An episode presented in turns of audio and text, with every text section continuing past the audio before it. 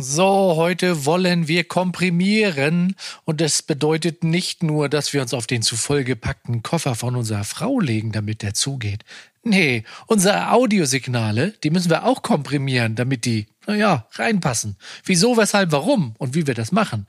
Damit fangen wir heute an bei Ich höre was, was du nicht hörst.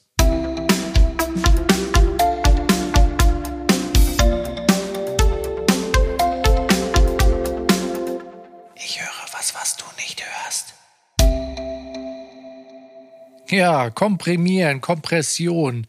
Ein Angstthema vieler Leute, die mit Tontechnik zu tun haben. Aber die Angst, ja, die kann man ein wie beim Zahnarzt auch nehmen, wenn man es einmal verstanden hat. Aber zuvor erst einmal ein, möchte ich mal ein kleines Dankeschön aussprechen. Ich habe ja nach der letzten Folge tatsächlich ein Wochenende mal Pause gemacht und keine neue Folge hochgeladen. Und da ehrt es mich dann doch, wenn ich dann sofort an dem Sonntag, wo ich immer hochlade, äh, Nachrichten bekomme, wo dann gefragt wird, ey, hörst du auf? Warum gibt's heute keine neue Folge? Oder die andere E-Mail, och, das gehört jetzt schon zu jedem Sonntag dazu. Morgens eine frische Folge. Ich höre was, was du nicht hörst. Insofern, ja, vielen Dank. Nein, es war einfach mal eine kleine Pause, einmal Luft holen. Bisschen Urlaub war auch dazwischen. Heute geht's weiter und ja, nun zurück zum Thema Komprimieren. Wir wollen komprimieren, wir müssen teilweise komprimieren. Ähm, warum komprimieren wir überhaupt und ähm, was hat das Ganze überhaupt auf sich? Es fängt in dem Sinne erst einmal an, dass wir Audiosignale haben und jedes Audiosignal hat eine gewisse Dynamik. Die Dynamik beschreibt quasi, dass es leise Bereiche und laute Bereiche in der Musik gibt. Es ist quasi ein ständiges Auf und Ab der Musik. Wenn wir uns nun vorstellen, wir haben ein fest programmiertes Musikinstrument und wir haben jetzt eine Taste, die wir immer gleich drücken, dann ist dieses Signal, was dann auskommt, meist ziemlich gleich laut und hat immer dieselbe ja, Lautstärke, Dynamik. Wenn wir nun aber sprechen oder singen oder Gitarre spielen oder auch äh, Schlagzeug spielen und oder alles oder vieles, was eben auch meist handgemacht ist, das hat äh, diverse Dynamikunterschiede. Genauso, wenn ich jetzt hier spreche, dann habe ich äh, Laute, die sind eher leise und dann gibt's äh, ganz viele Peaks, also kleine äh, Stellen, die dann ein bisschen lauter sind und herausspringen. Das ist nun in der Musik natürlich ja auf, auf der einen Seite gut, dass wir eine Dynamik haben, dass wir die Musik quasi nicht platt machen. Aber in einen vollgepackten Song hat diese Dynamik äh, ja, diverse Nachteile. Wenn wir jetzt uns eben vorstellen, wir haben einen Gesangspart und es gibt dann Stellen, die verstehen wir eher schlecht, weil sie zu leise sind. Und es gibt aber laute Stellen, die wir sehr gut verstehen, beziehungsweise die vielleicht dann sogar zu laut sind. Jetzt regeln wir die Lautstärke des kompletten Signals leicht runter, weil wir finden, oder sind manche Stellen zu laut, dann sind aber die leisen Stellen noch leiser, dass wir quasi gar nicht mehr verstehen, was derjenige oder diejenige zum Beispiel singt. So, nun könnte man dann natürlich meinen, ja, dann ist das ja ganz einfach. Wir komprimieren einfach jedes Signal relativ platt, fügen alle zusammen und dann ist alles ausgeglichen. Da kommt dann wieder das Problem, dann haben wir in einem Song überhaupt keine Dynamik mehr und überhaupt keine Dynamik mehr. Das wollen wir einfach nicht hören. Dann ist dieser Song oder was man auch immer aufgenommen hat, einfach alles tot komprimiert. Wir müssen also ein ausgewogenes Verhältnis finden und überhaupt in einem, nehmen wir jetzt mal einen Song, die Teile herausfinden, welche wir überhaupt komprimieren wollen. Und am Anfang, wenn man mit äh, Kompression anfängt oder überhaupt mit äh, Mixing oder Mastering oder Mastering nehmen wir nochmal raus, äh, dann tut man sich am Anfang gerade schwer, erst einmal herauszufinden, ja, was, was muss ich denn jetzt überhaupt komprimieren? Und ähm, okay, ja, das ja auf jeden Fall und das vielleicht nicht. Ähm, so ist zum Beispiel äh, als äh, ja als kleines Beispiel, ähm, wenn wir jetzt äh, Backing Vocals zum Beispiel haben, die sind ja grundsätzlich ja, oder nicht grundsätzlich meistens leiser als die Hauptstimme, nicht so dominant. Sie müssen aber die ganze Zeit gehört werden. Das heißt, diese äh, Backing Vocals, die dann vielleicht irgendwo auch ein bisschen rechts, links verteilt sind, die sind tatsächlich dann meistens viel, viel stärker komprimiert, dass sie eine leise, aber gleichbleibende Dynamik haben als äh, die Hauptstimme. Ja, und genauso wie man Kompression benutzen kann, um die Dynamik einzuschränken, kann man Kompression auch benutzen, um diverse Elemente äh, künstlerisch zu gestalten. Und dafür muss man dann erst einmal so ein bisschen grob verstehen, ähm, ja, was macht die, die, die Kompression jetzt äh, genau. Wir stellen uns das jetzt einfach mal so vor, wir haben einen leisen Part, der sagen wir jetzt mal so, den wir fast gar nicht hören können und einen lauten Part, der schon relativ weit an die Nullgrenze geht. So, jetzt wollen wir diesen leisen Part aber hören. Machen wir jetzt aber lauter, dann klippen wir mit unserem Signal und kommen über Null. Das heißt, ja, rot, Error, Feierabend. Also müssen wir jetzt unser Signal runterkomprimieren, dass wir oben einfach ein paar Dezibel runterdrücken. Also Kompression ist dann quasi ein automatischer ja, Lautstärkeregler. Das heißt, wenn das Signal fast oben an Null jetzt anstößt, regelt der Kompressor, zu den Regelzeiten kommen wir dann später, äh, genau in dem Moment die Lautstärke, sagen wir jetzt mal einfach mal 10 Dezibel runter. Das heißt, wir haben jetzt oben wieder 10 Dezibel Luft, bevor wir an Null anstoßen. Und jetzt können wir ja das ganze Signal 10 Dezibel dadurch lauter machen. Das heißt, die ganz leise Stelle, die wir kaum gehört haben, ist jetzt 10 Dezibel lauter geworden und wir nehmen sie wahr.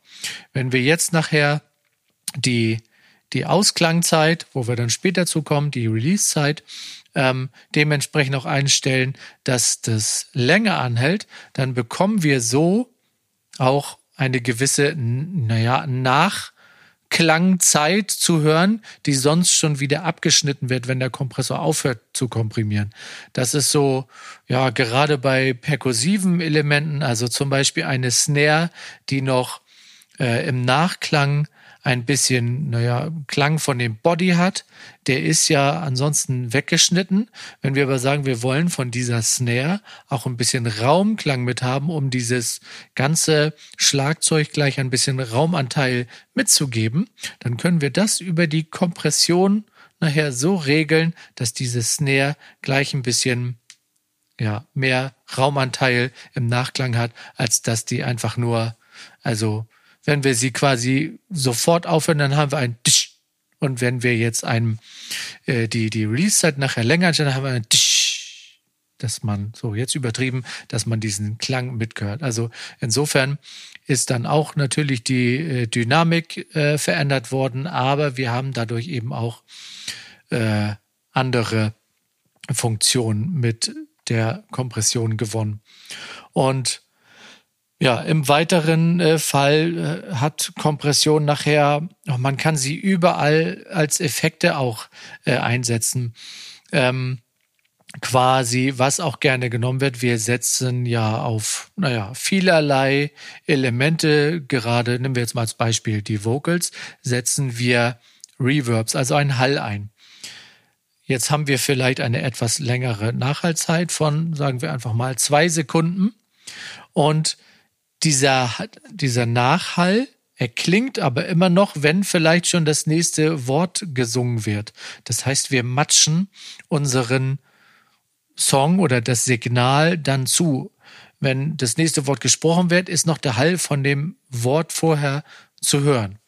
Und um das jetzt zu vermeiden, können wir dann auf dem Hall einen Kompressor setzen, den wir dann wieder, was wir auch bei dem Equalizer ähm, hatten, dass wir da ein Sidechain reinsetzen, dass wir den Kompressor dann sagen, pass mal auf, immer wenn der Gesang eintrifft, wenn du den Gesang hier spürst, dann regelst du bitte mein Signal runter. Also sagen wir dann, den Hall äh, regelst du bitte runter, sobald der Gesang wieder einsetzt. Also wenn der Sänger dann neu anfängt zu singen, geht der Hall von dem vorigen Wort runter, duckt sich also, wird leise oder teilweise ganz, das ist dann eine Einstellungssache. Und dann ähm, ja, ist jedes Mal, wenn wieder neu gesungen wird, ist der Hall ein bisschen unterbunden. Das muss man dann natürlich so einstellen, dass das nicht so abrupt ist, sondern dass das auch schön weich ist. Und äh, insofern ist äh, ja mit Kompression, das wird noch ein weichreichendes Thema, welche Einstellung wir wo vornehmen, was man alles einstellt und wie man es alles einstellt. Ähm, da gibt's viele Regelzeiten. Eins kann man eben schon vorwegnehmen. Es gibt ja natürlich ähm, liest man viel in Zeitschriften oder man sieht in Videos, wo Empfehlungen ausgesprochen werden oder äh, Kompressoren haben dann auch Presets. Grundsätzlich sind das äh, angegebene Zeiten, die man sich vielleicht ein wenig annehmen kann, wo man sich ja dran dran dran ra, also dran lang hangeln kann. Meine Güte. Ja. Aber da sollte man ziemlich schnell mit, naja, gewissermaßen aufhören und also selber auf das Signal hören. Also einfach nur Presets laden und alles klar, ist, ist komprimiert fertig. Das geht auf jeden Fall in die Hose, gerade am Anfang. Und wenn man dann vielleicht jemand hat, der seine Arbeit dann kontrolliert, dann gibt's meistens, also entweder gibt's irgendwo Equalizer, naja, Fehler, wo jemand sagt, oh, in dem Bereich, da ist noch was oder eben, nee, da ist was überkomprimiert. Ähm, das ist meistens eine Aussage, die man viel, ja, gerade in den Anfängen hört. Insofern ist Kompression, ja, schon ein schwieriges Thema, ein sehr, sehr schwieriges Thema. Aber wenn man sich da wirklich bissig mit beschäftigt und das irgendwann verstanden hat, dann macht es ja wie alles in dem Bereich total Spaß. Und dann ist es wirklich ja, in so einem ganzen Song, wenn man nachher irgendwo ja mehrere Spuren hat, eigentlich eben auch total spannend, wann und wo man überhaupt irgendwo mit Kompression arbeitet.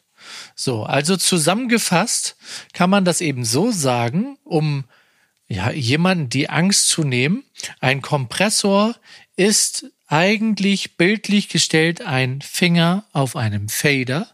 Wenn das Signal laut wird, ziehe ich mit dem Fader die Lautstärke runter und wenn es wieder leiser wird, mache ich es wieder hoch. Das macht der Kompressor automatisch und dazu gibt es dann Regelzeiten, wie schnell regelt er das runter und wann hört er wieder auf und wie schnell regelt er das wieder hoch und ab welchen Wert, also welchen Dezibelwert oder was dann der Threshold ist, äh, fängt er überhaupt an zu arbeiten.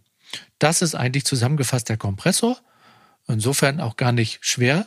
Ja, und das nehmen wir uns in den nächsten Folgen dann an, welche Werte, Knöpfe wir wo, wie einstellen, wann wir lange, kurz regeln, welche Signale was vertragen. Wir arbeiten dann wieder mit ja, ein paar Beispielen, dass man das naja, gut hören kann, weil Kompression kann man auch lernen, dann irgendwann zu hören.